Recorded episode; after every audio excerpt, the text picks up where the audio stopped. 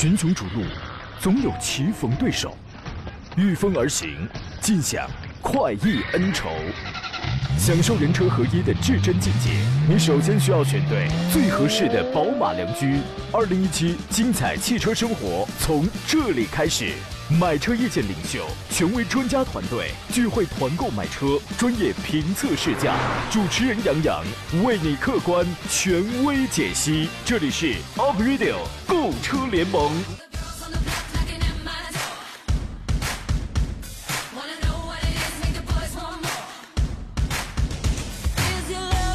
来了，诸位，欢迎在礼拜一的上午时间收听神龙交通广播。你再熟悉不过的 Aprilio 购车联盟，我是杨洋。假期不知不觉就结束了啊！我在济南重新问候给诸位，来看看大家是怎么说的。谁与争锋说这个假期不太开心，心里啊空落落的。打开收音机就是音乐啊，现在好了，又听到熟悉的声音了，真好。刚才我们还有人说这个假期胃吃胖了，腿挤瘦了。枣庄的朋友说心里想洋洋想的肝火都上来了。你猜我信还是不信？那你可能需要点谢丽婷 这个啊。今天呢，上班第一天，很多地方都是情深深雨蒙蒙的天气，对吧？这个我奉劝诸位一定得穿厚点啊，免得一看这个日历牌，本年度所剩无几了，您得寒了心呐。这是时间都去哪儿了呀？还没好好感受就上班了，是吧？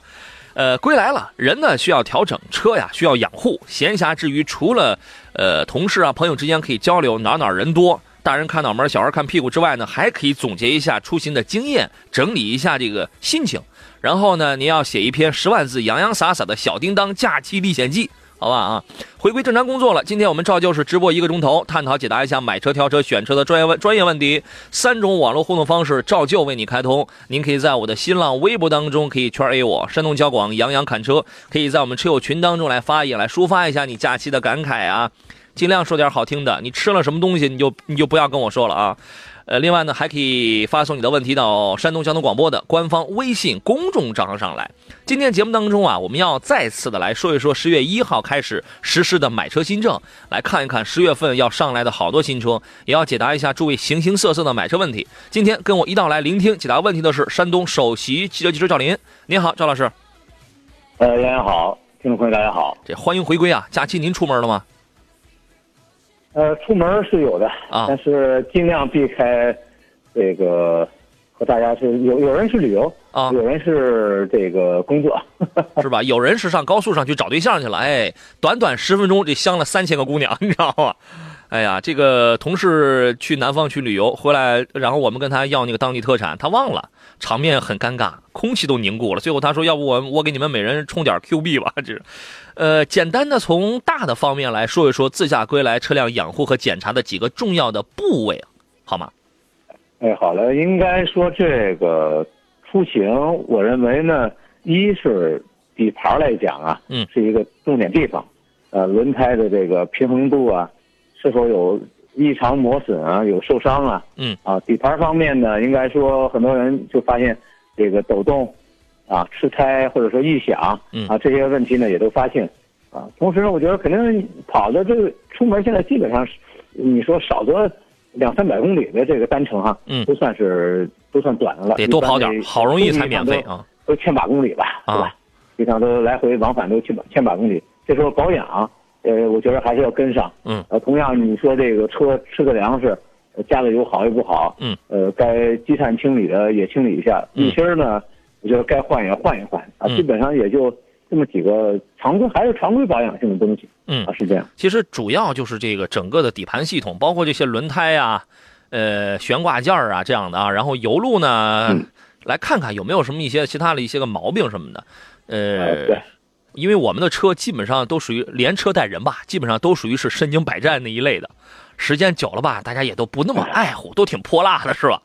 呃呃，说是这么说，实际 就像人吃东西一样，你可能你你能与呃柿子和白酒一块喝，那就肯定结石了。哎，这个人车有时候车也是道理一样，嗯，水土不服也会出现。呃，尤其是刚才强调的几个方面，我觉得无论底盘方面几个方面，嗯，还是要引起大家重视，嗯，因为也确实发现有些车。这个出行以后呢，发生问题呢，没有在意，其实后期呢才发现越越来越厉害，嗯，导致一些因小失大的故障也会有吧，是这样。是啊，不忘初心说，假期结束了，终于把杨洋给盼来了，真好，有你陪着，上班也不无聊了，腿也不疼了，腰也不酸了。您当我是盖中盖啊？你你买我了吗？麻烦您把钱这个给我交一下啊。还有人说真好，又可以听到杨洋跟佳明老师说相声了。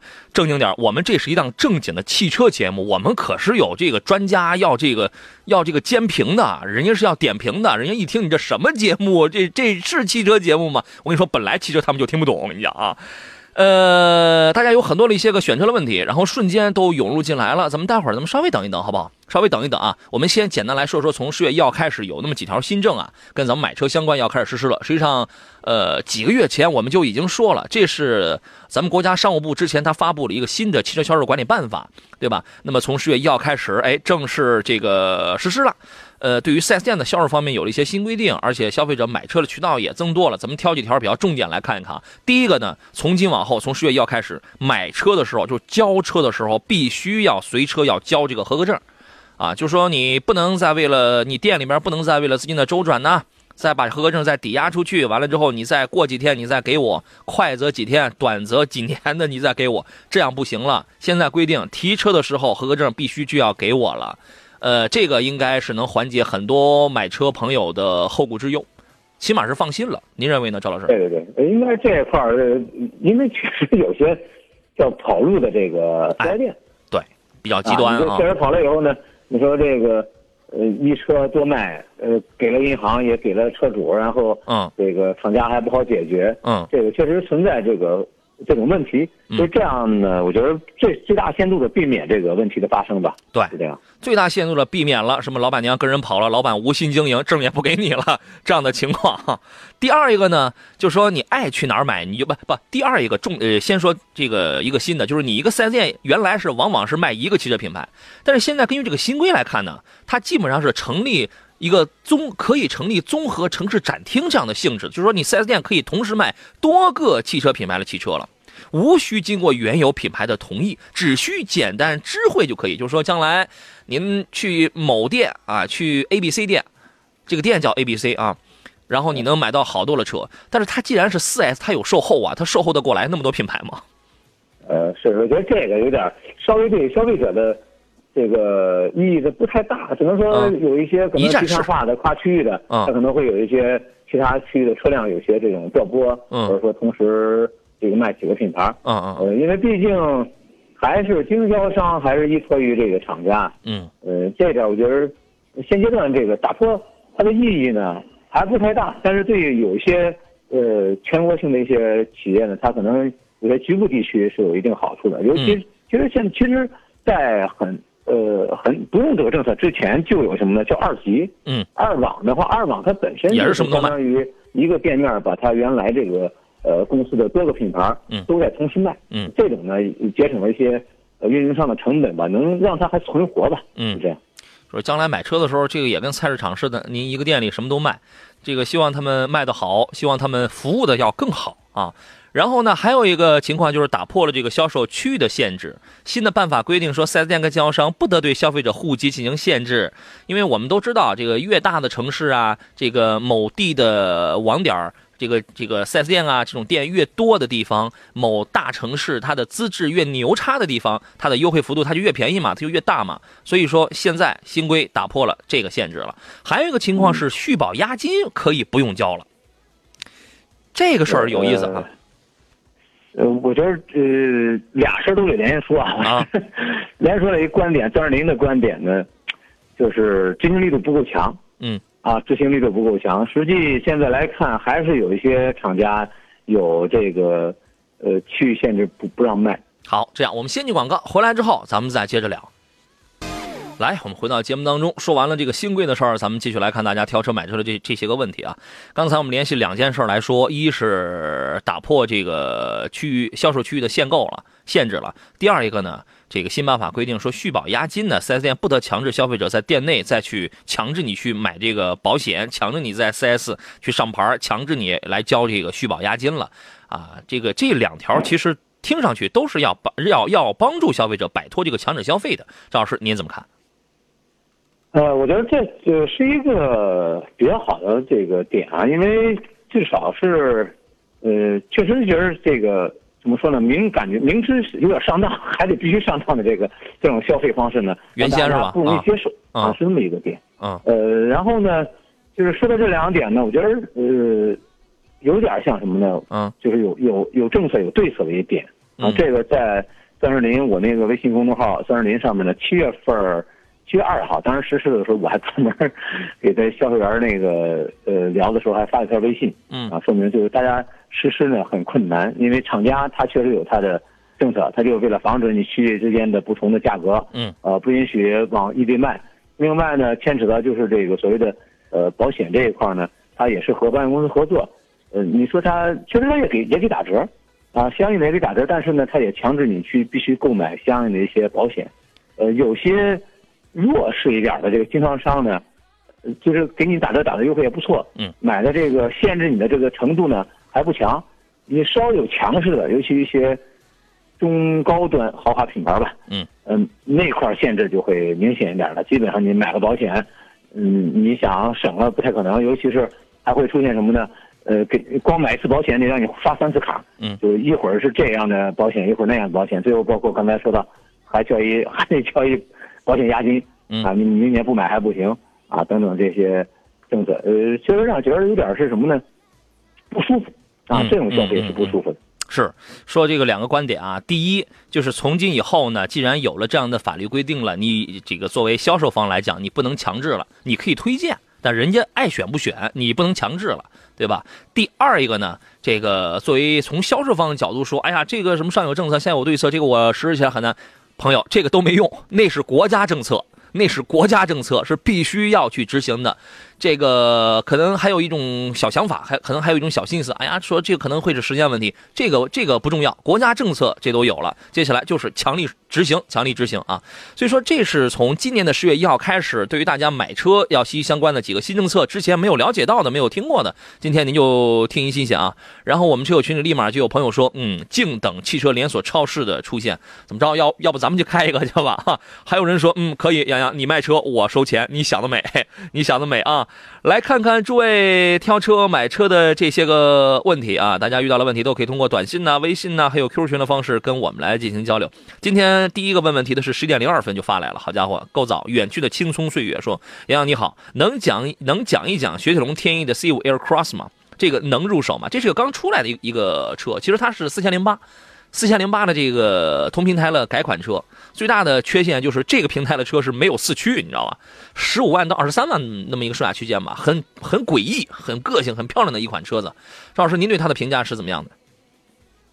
呃，我觉得应该说没有太大创意，呃，这是还是说在这可很花哨了，这已经啊，呃，更改的来的，呃，其实应该说呢，这种 Cross 版本呢，呃，我觉得还是说回到一点儿，嗯、基本上就是定义到 SUV 的风格上，嗯。啊嗯，呃雪铁龙家本身的这个几个车型啊，呃，就挨着就太近了。嗯啊，挨嗯着太近了，整个的车系现在分出来的，呃，划分的区间不太明显了，无论从价格还有空间啊、大小方面，嗯，这个都太接近，嗯。呃，整体反正应该看，有些地区卖的还可以，就是这个品牌来讲哈，嗯有些地区卖的一般。那天其实有一车给我发微信也问到这款车来的，嗯因为他他也是看到网上一些关于它的一些呃稍有一些问题的反馈吧，或者类似的这个发动机啊，类似的一些车身的一些问题嗯啊，我觉得呃可以观察一下啊，当然尤其是雪铁龙家包括标呃标致家的这几款车呢，嗯呃价格价探呢还是比较低。嗯，但有些人呢，觉得十五万起，一点六 T，哎，觉得这个想就是想花这个钱买这个价位的车，呃可以考虑一下。是吧？这个车有那么几个故事，一个呢，这个你看着长得很诡异是吧？很个性，但是这个真的是由中方团队来主导设来这个主导设计的。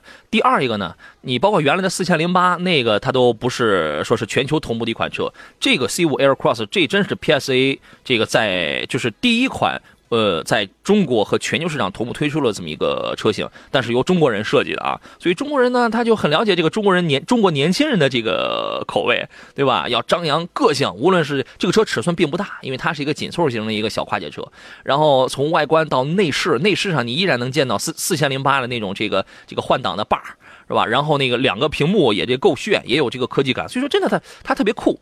动力方面依然是那个。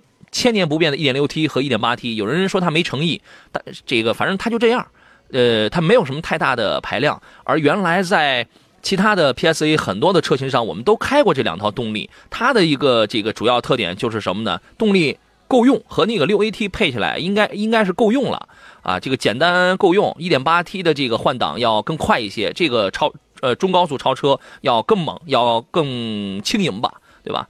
然后很个性的一款车。但是它全系是没有是没有四驱的。如果你是年轻人图一新鲜的话，我觉得这个你倒是可以考虑。买了之后啊，你就多开几年，因为 因为因为这种车注定用不了多久，它就会掉钱，它这个它就会降价，这是一这是一一定的啊。吴宇说，请评价一下明锐旅行这款瓦罐车怎么样？Wagon 啊，后期优惠会和三厢明锐有那么大的优惠吗？不会，因为它是一定它那个定位它是要一一一定要比那个要比 Octavia 它是要高的啊。呃，这个车您怎么看呢？哎呀，这个旅行风是吧？嗯，旅行风的话，先总是来觉得这个在国内这种整体带动不大。我觉得有有很大一个原因是什么呢？就是跨到了 SUV 上去了。嗯，就从原来的轿车跨到 SUV，因为中间如果不是 SUV 的话，直接从两厢结构变旅行版本这样的观点需求量呢会大一点。反正之现在需求不大。嗯，我觉得买它的。呃，有几点呢，就是你可能会有些人在这种消费意识上，嗯啊，消费这个习惯上不太去，不太容易接受，不太多啊，不太这一块有。另外呢，反正个别的情况下维修起来，确实如果车型太少，嗯，真的被配件的极个别的功能性呢，也是又受到一点问题。嗯，明明锐这次的旅行版悬悬挂依然和普通版的明锐一样，依然是那个半独立的，这个不怎么舒服的。对吧？但是这个车呢，如果你很喜欢这种车风，喜欢它一千七百多升的这个容积的话，后备箱容积的话，那么这是一种潮流，这是一种您算是走在时代的前列了吧？对吧？它的后备箱储备空间这一块儿作为出行使用确确实要好一些。对，呃，但第二排包括明锐这旅行车，还有这个高尔夫的嘉旅，嗯，我觉得真的第二排那个隆起。嗯，尤其如果是五个人出行的话，嗯，呃，很很不舒服了，是吧？中间那个人真是坐在顶上的话，那个舒服程度是比较差。哎，你就当奔驰 E 开着就得了，改变不了这个点。确实，作为旅行版的车型，呃，不能起到很好的这种，呃，符合它这种性质使用吧。对，其实按道理来讲，它换装送进了半独立后悬架之后，它中间那块是可以铺平的，这就包包括原先的。我觉得还是。呃，其单独的悬挂提供的是一个整个后悬挂的一个几何空间。嗯。呃，在底盘结构呢，我觉得与它的车身的呃设计有很大关系。嗯。啊，应该说都走相同类似平台的话，它这一块我觉得改变起来有点困难。嗯。其实应该是可以实现。对。至少我们看到其他车型，呃，人家都实现了这个这一点。其实你把底盘垫高也好，还是说把它做平也好，嗯嗯。至少让舒服程度能改善吧。现阶段这种状态下，这个舒服程度确实。呃，不容置疑。对，有些东西啊，你这个既然你换装了这个底盘悬架之后，它对于空间的这个占用率没有那么的高了之后，其实你可以进行重新的设计这一类啊。我们来插播一个最新的路况信息，这是有朋友给我们来提供的。哎，被顶到哪儿去了啊？这是安之若素，他说东营啊，垦利区文化路和新兴路交叉路口发生了刮擦，学校放学交通拥堵啊。这个时间可能是在放学，请大家注意交通安全啊。谢谢您提供的这个路况信息。各位遇到了挑车买车的问题，在今天节目当中可以接着跟我们来探讨。近期我们不开通电话，您可以通过三种网络互动方式跟我来交流。新浪微博，你可以艾特我山东交广杨洋侃车，第一个杨是木字旁，第二个杨是提手旁。另外呢，您还可以发送微信，发送到山东交通广播的微信公众账号，然后注意来收听节目。我们给您来聊一聊啊。就是放了一个假之后啊，我我就想啊，哪怕这个节目当中，我今天节目我只解答两个问题，我只回答两个问题，也也也得给您尽量聊透，让您听得过瘾，让您听得这个这个这个这个这个这个这个，能够尽可能多的去获取一些内容啊。以后我的节目就做给两个人听了是吧？我心有你，你懂得。他说最近看了启辰的 T 九零跟逍客，从油耗和安全性考虑给分析一下，您怎么看这个事儿呢？应该还是 T 零的整体的开发设计呢，逐渐走成就纯国产化的风格。嗯，呃，整体的如果看一些主体件呢，还是和日产一样，还是也一样东西的，还是芯儿啊，大件一样，这些东西还是一样。嗯啊，发动机啊，变速箱啊，主体件还是一样。嗯，只能说看这个，如果说你你要的是一个稳定，是吧？逍客，我觉得已经很成熟。现在就算挂了一个新的，嗯，我觉得新的只能说是外形的有小亮点变化，嗯，啊，配置的变化，呃成熟稳定性已经具备了。嗯。啊，你但是它看不个性。呃，前者就是空间大一些。对。啊，前者就是空间大一些。我觉得，呃，你这里边风格来讲，我还并不是觉得多么的，呃主要是后边儿空间大的，前前边的这个舒适程度啊，那个那个溜背那个感觉，嗯，我觉得也不能显得说多么舒服是这样，尤其那是个溜背的感觉，有些车后排空间低。对，后排空间确实低，但是当然这个车无论从外还是内，很个性的一款车。逍客的又很中规中矩嘛，那么它关心的一个是油耗，油耗肯定是逍客低啊。同样，你买2.0的这个无呃 CVT 无无级变速的车的话，这个逍客油耗低啊，为什么呢？一是风阻系数，二是车也轻啊。一个 T90 尺寸那么大，比逍客得重两百多斤呢、对吧？动力动力系统、传动系统这个都是一样的底子，但是匹配上可能会有会有一些千丝万缕的差别，对吧？然后安全系数，启辰 T 九零我不知道有没有经过 CNCAP 的安全碰撞，逍客是五星啊，所以在这里边我建议你看后者。好了，进广告，我们稍事休息。群雄逐鹿，总有棋逢对手，御风而行，尽享快意恩仇。享受人车合一的至臻境界，你首先需要选对最合适的宝马良驹。二零一七精彩汽车生活从这里开始。买车意见领袖，权威专家团队聚会团购买车，专业评测试驾，主持人杨洋为你客观权威解析。这里是 Up Radio 购车联盟。来，诸位，欢迎继续回到工第一个工作日上午的 April 购车联盟的直播当中，我依然是杨洋啊。我们这档节目聊的十一点到十二点聊的是专业的挑车买车的这样的一类问题啊，有这样的需要，您可以随时来找到我们。呃，近期我们不开通电话，什么时候开通我会告诉你的啊。三种网络互动互动方式，我的新浪微博、微信公众账号，还有我们的车友 Q 群，您都可以来发言。插播一个活动的情况，不让孩子输在起跑线上，但是您为孩子选对跑道了吗？山东小广与您共同挖掘孩子的潜能，通过基因检测让科技为孩子成长来指明方向。呃，拨打电话幺八零零六四幺幺零幺幺幺八零零六四幺幺零幺来咨询和报名，就可以享受到交广独家优惠补贴，享受最低的基因检测的价格。基因检测这是个很新鲜的一个事物，在咱们身边应该算是一个很新鲜，但是是一个高科技啊。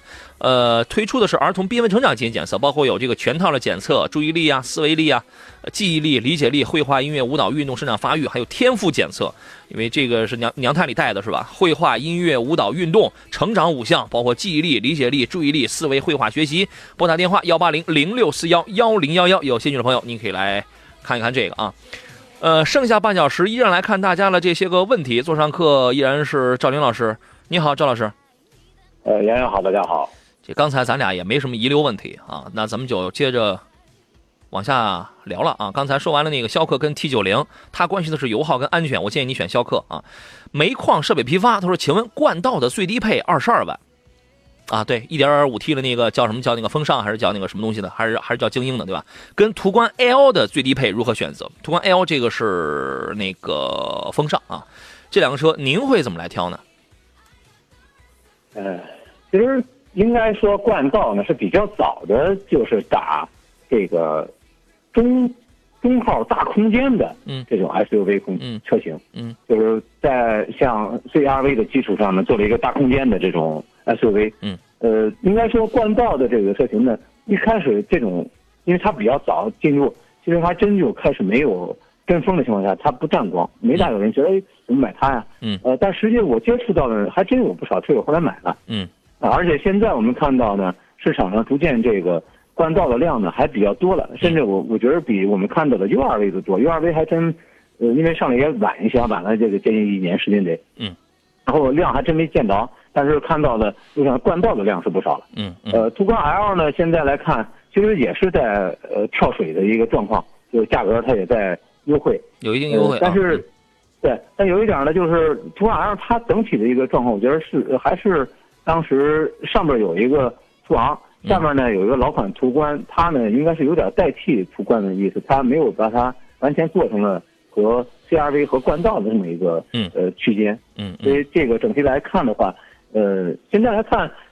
就是一点五 T 呢，这个动力，就有些人认为到底够用不够用，是每个人的呃观点是不太一样的。有些人我这个实际车开的还不错，嗯而且它相对是比较省油，嗯。而且稳定性呢，呃，这上市这段时间来讲表现的还不错，嗯。啊没有什么实际问题，就适合一部分人要大空间吧，我觉得是这样。对，嗯，呃，这俩车如果让我来选，我会选途观 L，为什么呢？冠道的空间跟尺寸确实大，然后呢，它把绝大多数的空间都留给了乘乘，就是舱内的乘员这块空间，所以所以它所以它的后备箱才会比较的小嘛，空间确实比途观 L 你坐进去之后你会发现它要大不少的，对吧？然后呢，途观 L 呢，嗯，它的它的这个一点它的它的一点五 T 它的动力表现是什么呢？呃，你只要舍得踩，它在中段或者中段稍微偏下点的动力应该是够用。呃呃，为什么呢？因为它的涡轮增压介入太慢，两千转往上两大概是两千转左右，它才开它才开始介入，你得舍得踩。而现在作为大众家里的这个涡轮增压呢，大概是在应该是到不了一千五了，大概是一千四百五左右。它就开始介入了，所以说它的这个一点八本身它就是一点八 T 配的是是七档的湿式双离合，本身这个传动效率它就要快，然后呢再加上涡轮增压介入又要比较早，所以说你这个它的动力来的那个点来的那个阶段它不一样，这个您可以自个儿去那个试一试。呃，空间这个这就不说了。然后从外观呢，谁看上去无论是正面、侧面，谁看的更壮观、更爽呀？那那这是冠道，为什么呢？冠道你再次也是个二四五十九寸的这个轮毂呀，途观 L 你那个应该还是个十七的轮毂。对吧？所以说这个看上去不是特别的壮观，但是开开起来，我觉得这个途观 L 1.8T 要更游刃有余一些，并且它的这个节七速的湿式双离合也更也确实也要更节油。你买了那个标配的低配的那个冠道，说实话配置并不高，配置并不高，远近光、卤素，没有雾灯，没有日行灯，对吧？当然也没花太多的钱嘛，二十万嘛。作为途观 L 呢，它再不济它也给你换，它也有这个自动大灯。前雾灯，然后氙气远近光，对吧？它再不济，它也有这东西。所以说，你如果想要一个空间，想要一个个性的、华丽的外观的话，那么冠道你 OK，你 OK，去你去试一下它这个动力，你满不满足，这就可以了。想要其他的那些个东西，你参考一下我刚才说的这这些个内容啊。一飞的问题是，请问迈腾和雅阁哪个值得入手？这这种问题没法回答的。你挑一个吧，那个赵老师，你觉得哪个更值得入手？不同的角度，对吧？有有很多点不一样。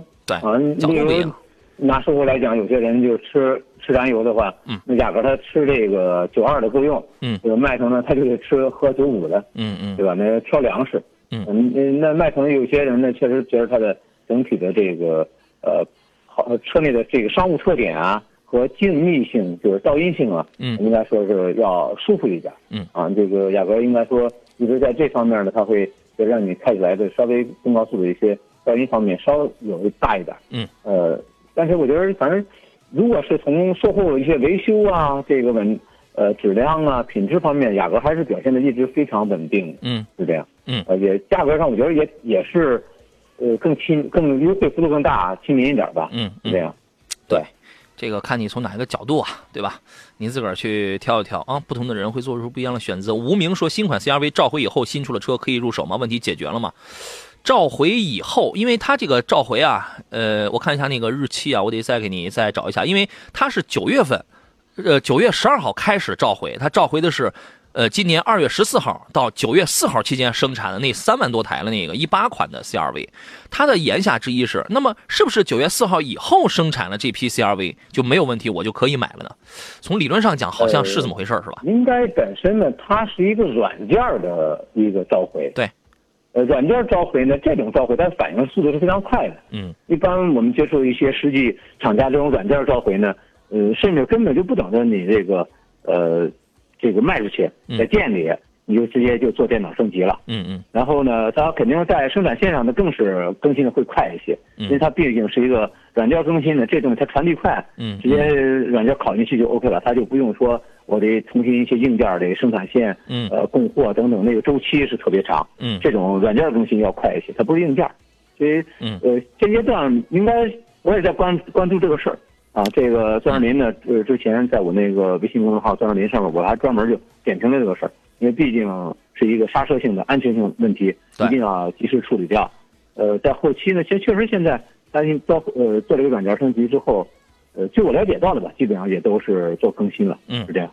因为它是第一次在 CRV 这个车上，是本田第一第一次用这个电子制动助力器，对吧？就是电控刹车嘛。所以说，你那个你去呃有开那个原来就是召回之前去开过的朋友，你你自己你就会觉得它那个刹车怎么这么这个呃怎么这么灵活，怎么这么自由？对吧？怎么每你经常你会发现，哎，我怎么这脚刹车跟前一脚刹车那个感觉它是不一样的，你知道吗？我我都不知道它的点，它的结合点是是在哪儿，所以它的问题它是出在这儿。呃，他给你把这个软件进行升级，我觉得你得多爱这款车呀，你非得可着这个生产日期啊，你等等不行吗？等一等啊。来看一下其他人的问题，福祥的问题是，你好，帮忙对比一下本田的 XRV 的1.5和名爵锐腾的2.0，你说的是2点2.0 T 吧？哪个性价比较高？另外，锐腾两点零的双离合是什么类型的？效果好吗？两点零 T 应该是湿式的。这两个车现在都一个价位了，是吧？款车，嗯，两款车来对比，我觉得，嗯，这个锐腾因为二点零 T 上来的时候，它就所谓的八秒破百吧，呃，对对对对对对，就是加速特别快。这个当时，呃，我还确实也参与过它的这个一些。嗯，呃，试试驾测评啊，对，其实测测评比较快一些，而且相对他就打他那个，因为呃，打他的这个，当时开的还真就是一个，我应该是四驱的版本啊，四驱版本，也就是说他选择这个这个车型的动力更强劲，嗯。啊，也就爬坡能力啊、驱动能力啊更强一些，嗯。啊，但是其实后期大家买呢，往往确实会买的就是呃它的 1.5T 啊这样的版本，中 2.0T 本身买的话。呃，到了豪华版本的就少，嗯。啊，如果说你，因为它可能有可能这事儿它拿着价格来比的，就是拿这个对，现在价格一样，他拿一点五，也是一点五的 C 呃 X R V 啊，嗯。嗯，如果是图的是一个经济实用，那你稳定，嗯，果断选呃 X R V 没问题了。如果你要是一动力，那我觉得你就完全是要这个 2.0T 的呃锐腾就行了。它呢是在空间方面也和呃 X R V 呢也是有所区别的，就是。嗯，它刚一上来，它就把什么呢？它就介于了紧凑型和中号 SUV 之间的一个空间。嗯，它比你那个 XRV 确实空间要大一些。你如果你要是有这种需求，长途啊，呃，载人载物啊，那你呃选它会好一点。如果你就是市区代步，嗯，呃，出国经济稳定，XRV，对，我觉得风格是不一样的，是这样。对，这个开 XRV 你可以三十秒破百。好嘞，进广告。好了，诸位，我们继续回到节目当中。这是我们今天最后一段节目，再来重播一下这个活动的情况。不让孩子输在起跑线上，但是您给孩子选对跑道了吗？山东小广与您携手来挖掘孩子的潜能，通过基因检测呢，呃，让科技为孩子的成长来指明方向。本期我们推出的是儿童缤纷成长基因检测啊，包括有这个含注意力、思维力、记忆力、理解力、绘画、音乐、舞蹈、运动、生长发育等在内的全套检测，还有天赋检测，还有成长五项检测。那么现在拨打电话幺八零零六四幺幺零幺幺幺。八零零六四幺幺零幺幺咨询报名就可以享受山东交广独家优惠补贴，享受最低的基因检测价格啊！有兴趣的家长朋友，您现在可以来咨询来聊聊，看这个事情您是否这个感冒啊？再来看一下其他朋友的这些个问题，咱们从头来看吧。斌问的是：你好，洋洋，我想问一下，凯迪拉克的 CT 六怎么样？选哪一个配置？我 C CT 六现在动辄这个十万开外的这个优惠啊，现在降着降着，好家伙，也到三十了，也也到三十起了。这个这个这个中大型的车其实还是蛮酷的，赵老师你喜欢它吗？应该说，在前两年正好国际车展呢，钻石林呢还专门去研究了一下啊，这属于是一个大型车。它呢最初打造的就是它的这个底盘框架，还有它的几个底盘技术，嗯，这块是它的当时是个亮点。嗯，其实发动机的这种技术、变速箱技术，我觉得呃。并不明显，就没有在它基础上没有太大更新，嗯，是这样，嗯，呃，回到以后呢，确实这个叫好不叫座的这个车，呃，同样在它身上也是体现出来了，没有，嗯，价格定的太高，嗯，就没大有人，因为还是与品牌关系啊和之前的，我觉得还是之前的一些车型给大家留下印象，确实会不是很理想，也就导致它只能是大幅呃降价这么一特点，嗯，呃，回到另一点，我觉得再就是什么呢？买这价位的时候，确实大家去买 SUV 的太多了。嗯，当时它和皇冠，嗯，还有包括金牛座，我印象中当时都是同期，啊，金牛座可能要早一点，呃，几个呃轿车，中级轿车都是同期出来以后都没有呃很好的去卖出一定的量来，嗯，啊，尤其它呢更是呃卖的量非常少，呃，前两天因为正好有一车展，当时邀请我们去参加。呃，我们也是几个，就是搞得整个所有车都有车展啊。嗯。呃，当时他那品牌呢，我过去还跟那个老总还聊了聊，我说你这车确实卖的量不好，呃，反而不如卖他那个呃卖那个这叉 T 五那个 SUV 了。嗯。他自己也说，确实这个现在注销的也是那一款车。嗯。呃，当然看喜好吧，就是还有一部分人肯定还是想买这种运动型轿车，嗯呃，它呢，我觉得呃还是可以作为一个一部分的需求的这个点的，还是有的。是，你看现在动辄十万加了这个优惠。首先我说，如果让我买的话，我个人倾向于哪一款啊？第一，三点零 T 的那个呀，价格高了，对吧？那你买了那可能就不太划算了。所以说它的二八 T 就是两点零 T 那个四缸低功版，这个也一定是主销车型。如果让我买的话，我买那个豪华版。豪华版你现在降完了，应该是不到四十，应该是三十五到四十之间吧，对吧？它这优惠幅度不一样，所以我觉得这个性价比就就那个蛮高嘛。该有的什么主动刹车有了。全景天窗有了，你那个其他那几个低配车还是六个还是八个那个 BOSS 的这个音响，这个十个音响，你这怎么玩吧？另外，这种大车该有的什么并线辅助、前后座椅都有通风加热，因为你这基本上是它是一个商务座驾嘛，对吧？这些东西它这个全都有，所以说我认为这个豪华版，这个豪华版应该是这个二八 T 的豪华版，这个应该是性价比是最高的。你可以看一下，根据各地不同的这个优惠的状态，如果你这个如果是四十四十大几的话，那那就可能是它的它的性价比它就要略低一些，那你可以退而求其次，你可以选一个精英版。对吧？这个您自个儿来这个琢磨啊。浪费说，主持人你好，标致四零八和名图，请给具体的分析一下。那咱们就分别说一说呗。嗯，我觉得两款车都不是太受受众的车型，最近哦，应该是这样啊。呃，名图应该说呢，一还是说它一开始价格定的高啊，把自己往这个这个 B 级车身上靠啊，我觉得不太靠谱。嗯啊，这个不是不太符合一个它的本身的一个实际定位。嗯这一点呢，我觉得呃不理想，也在这定位上有很大关系。嗯尤其也就是一点八升这个为主了，原来想打一个大排量，想打大空间很难。然后四零八应该说呢，也是不断在更新，然后但是它在发动机变化呢，这个要多一点。嗯啊，这这一款呢，它是要呃有些变化点比名图，我觉得至少更新方面吧要多了一些，嗯是这样。啊，稍微应该说，呃，一点六 T 的可能会有很有不少人去选择，一点八升的也是老老机器了。嗯呃，一点二 T 那一款的，我觉得去选择的人可能少。对啊，这个我觉得是买可能说 1.6T 的也少打这个又是一个概念，呃，肯定会选择的人少。嗯呃，选一点六 T 会为主一些。呃我反正会比那一点八的开起来，至少在驾控感上、舒适程度上、呃操控操控上要好一些。嗯就单纯这两款来讲，呃，侧重四零八是可以的。行对，那但我个人观点呢，呃，放放开再去看一看是更好一些。再看看别的是吧？对，行别的。行，这个他刚才那个那前面那位朋友说到那个凯那个凯迪 CT 六啊，我就想起我，因为我昨天我去参加那个林肯林肯全系的有他在济南有一个深度试驾会，呃，其实现在如果是在四十左右的话，林肯大陆 Continental 这个也是在四十万起的这么一个售价售价区间。然后昨天那个试驾，我基本上那个全系车，那个领航员，然后还有 MKC，我我没有开，因为因为因为那个车玩的太多了。然后其他的车，我我是最后一个走的，我是玩到最后的，你知道吗？因为场地试驾，它这个空间，呃，那个场地啊也比较有限，重点是通过一些比如 S 弯呐，还有一些什么这个风洞啊，还有直线加速啊，呃，爬坡呀，去这个小小场地的去体验一下这个不同车型的这个功能。那个大陆啊，大陆这是我第二次去这个试驾，我我真的觉得你如果是在四十万买买这个车，你。呃，因为有的人他会去考虑像是 ABB 这样的一些个品牌，而作为林肯呢，我觉得林肯它有两，它有两点，它有两点给我留下非常深刻印象。其他的什么动力什么我都不说了，就有有两点：第一，它的静音、静谧性这个做的真的很棒；第二一个，它的用料啊，呃，这样这样这样讲的话，应该是三点了。第二，它的用料从最便宜的，因为 MKZ 现在是二十八万起，你优惠完了之后可能还不到这个价格。二十八万一直到百万的那个领航员，所有新车的用料都是没有味道的，它都是没有味道的。